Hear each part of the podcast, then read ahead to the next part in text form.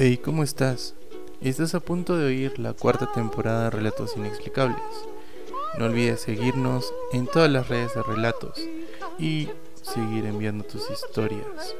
Bueno, esto empieza en 3, 2, 1. Bienvenidos a Relatos Inexplicables. Yo soy Hacho Malkavian y esta semana, por Navidad, tendremos el relato de Krampus. Navidad es una época de felicidad para todos los niños, en la cual pueden comer todos los dulces que quieran y recibir los regalos que más han anhelado todo el año.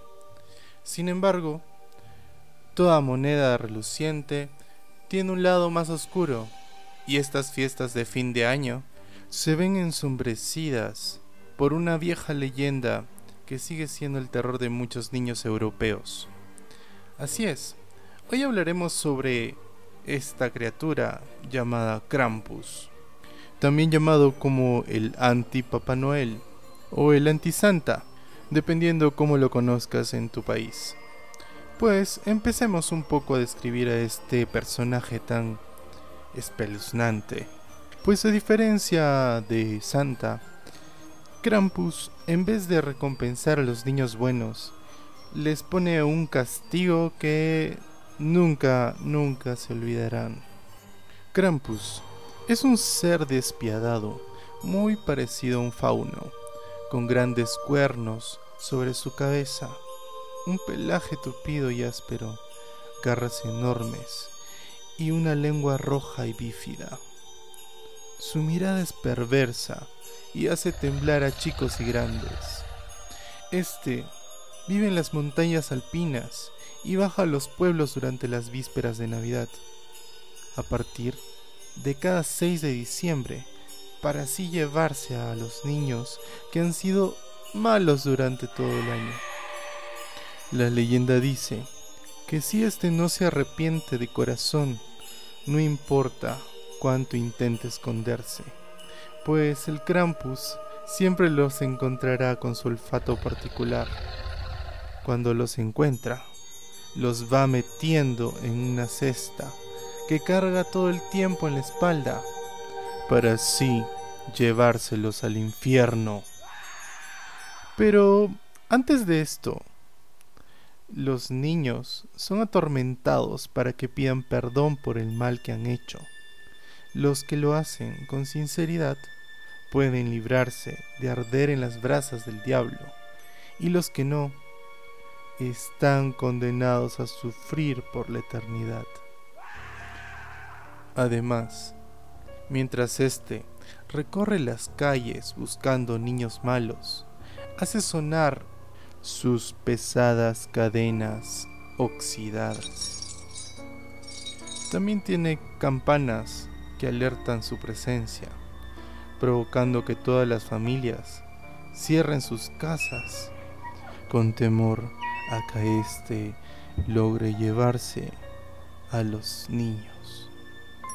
Solo cuando realmente se acerca la Navidad, Krampus desaparece para abrir paso a Santa y así este prosiga con su habitual trabajo de todos los años de ser el benefactor de los niños que se portan bien. Bueno, hablemos un poco de los orígenes de Krampus. Este se retoma a las antiguas celebraciones paganas que tenían un lugar en los territorios de Hungría y Austria, antes del nacimiento de Jesucristo. Estas festividades de fin de año consistían en rendir tributo a los demonios, dejando comida y bebida en las calles, disfrazándose con máscaras y cuernos para salir a bailar a las afueras, esperando que las cosechas del año siguiente fueran abundantes. Era de acontecimiento muy similar a los ritos que originaron el Halloween. Posteriormente, la iglesia lo adaptó para transformarlo en la Navidad actual. Antiguamente, la leyenda de Krampus se le contaba a los más pequeños para asegurarse de que fueran obedientes. Y aunque hoy en día está mal visto asustarlos durante la temporada de la tradición, perdura en algunos pueblos de Austria. Aquí destaca la pequeña comunidad de Graz, donde cada 5 de diciembre se celebra un gran desfile donde todos los jóvenes se disfrazan de Krampus y van haciendo sonar sus campanas por las calles, para así aterrorizar a los niños que se portan mal. Así es, la Navidad tiene un lado oscuro y es muy similar a Halloween al final de todo. Santa Claus es uno de los personajes favoritos de la infancia pues es un hombre bondadoso que trae regalos a los niños bien portados. Para los de mala conducta, corresponde un trozo de carbón. La costumbre relacionada a este ser dicta lo anterior. Sin embargo, las acciones punitivas de Krampus llevan a castigo a otro nivel. El demonio que lleva a los niños al infierno. Ok, vamos a hablar de que Krampus es una criatura mitad cabra, mitad demonio, y es encargado de aterrorizar a estos niños que se portan mal. Este personaje no carga regalos en un trineo, ni tiene elfos. Em, todo lo contrario, este cuenta con cadenas, palos, que usa para golpear a los niños malcriados que se ha llevado de castigo al inframundo. Se dice que Krampus, cuyo nombre deriva de la palabra alemana Krampen, que significa garra, es hijo de la diosa Hel, la encargada del inframundo en la mitología nórdica. Bueno, esta bestia de Navidad comparte algunas características físicas con criaturas de la antigua concepción griega, como son sátiros y faunos. En Alemania, esta tradición es una de las más importantes que comienzan a principios de diciembre. Según el folclore, Krampus aparece la noche del 6 de diciembre y esta noche tiene un nombre muy particular, el Krampus Natch o la noche de Krampus. Esta fecha también celebra el Nikolaustag, momento en que los niños alemanes esperan que Santa Claus llene sus botas con regalos como recompensa por su buen comportamiento. ¿Y cómo es que este personaje regresa? Por muchos años, la Iglesia Católica suprimió la pertenencia del Krampus y la prohibió en las celebraciones navideñas. En otra parte, los fascistas en la Segunda Guerra Mundial acusaron a la figura de Krampus de ser invención socialdemócratas. Sorpresivamente, Krampus ha tenido un regreso a las tradiciones navideñas con enfoques más modernos, debido a que las nuevas generaciones ya no se asustan con este tipo de leyendas. En los países como Alemania, Hungría, República Checa y Austria. Se celebra el Krampuslauf, una especie de carrera en la que cientos de hombres disfrazados de demonios corren por las calles y persiguen a los transeúntes.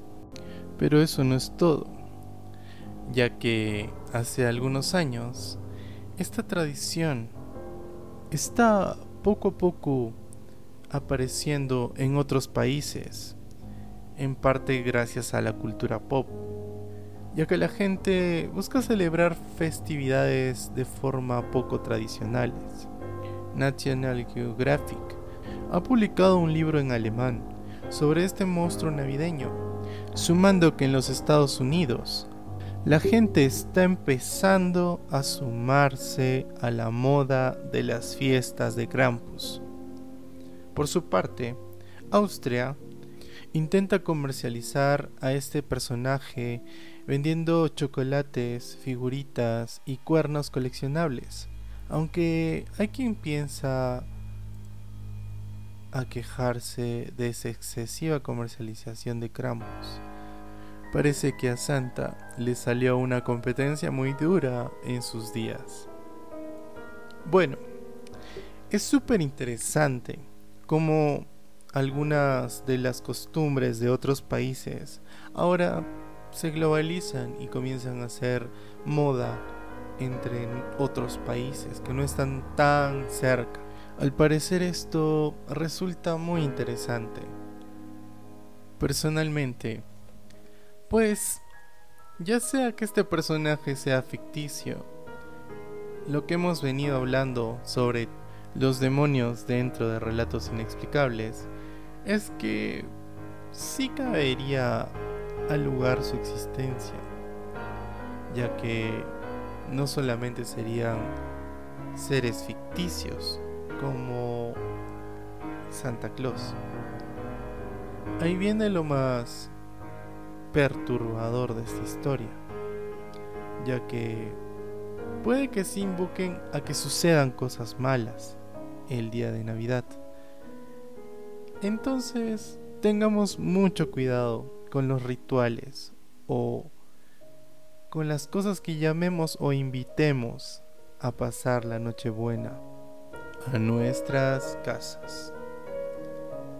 Bueno, la Navidad es una época para compartir con tu familia. Y en caso estés solo, pues también para reflexionar sobre lo que estamos haciendo en nuestras vidas. Yo creo que a veces un buen relato, una buena historia, nos puede distraer un poco de los momentos que estemos pasando mal. Últimamente, ha sido un poco complicado manejar el tema del podcast de relatos inexplicables, ya que si bien tenemos muchas ideas y muchas cosas de qué hablar, también interviene un poco el tema del tiempo y de los temas que vamos a tocar. Tratar de ordenar y tratar de ver qué cosas les gusta a ustedes que podamos tocar. Lo que sí les puedo decir que este año fue súper genial para todos. En el sentido de que logramos un poco abrir la mente en algunos temas. Y quiero que eso se lleven de relatos inexplicables. Particularmente, desde pequeño, no fui muy creyente del tema de la Navidad siempre fue un... como un día más en el que la gente se regala cosas y lo vi muy materialista. Yo sé que no solamente es eso, sé que es una forma de nosotros poder de repente decirle a alguien que nos importa. Y por eso creo que se merecen este episodio de Relatos Inexplicables para conectar un poco con eso y refrescarles lo importante que son todos los oyentes de Relatos Inexplicables para este humilde podcast. Bueno, antes de irme, quiero desearles a todos una súper genial feliz Navidad y también un próspero año 2023. Espero de verdad volver con otras cosas más interesantes. Y nada. Esto ha sido todo por ahora. Em, les mando un saludo súper, súper fuerte a todos los que han sido parte de Relatos Inexplicables en algún momento. Eh, Anita, Smith, por ahí a Jesús, por ahí a Chris, por ahí a todos los que alguna vez estuvieron en Relatos Inexplicables en alguna temporada. Decirles que igual em, estoy muy agradecido por sus aportes y por hacer este podcast más interesante cada vez.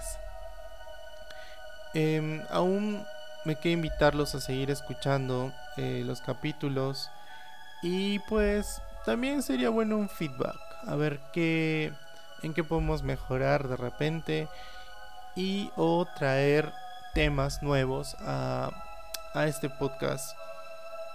Y pues ya nos vemos pronto, espero. Un abrazo fuerte para todos. Hasta la próxima.